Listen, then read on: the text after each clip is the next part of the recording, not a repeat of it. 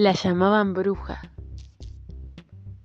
porque sabía muy bien el arte de sanarse a sí misma. ¿Saben?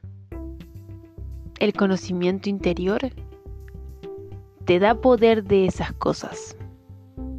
La magia está dentro tuyo. Descubrila.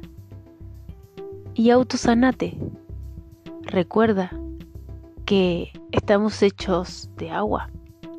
Y si nos decimos cosas buenas y nos sentimos bien, eso repercute. Así que afirma que todo va a estar bien, que todo va correctamente. Y no te dejes influenciar por las malas vibraciones. Tú puedes.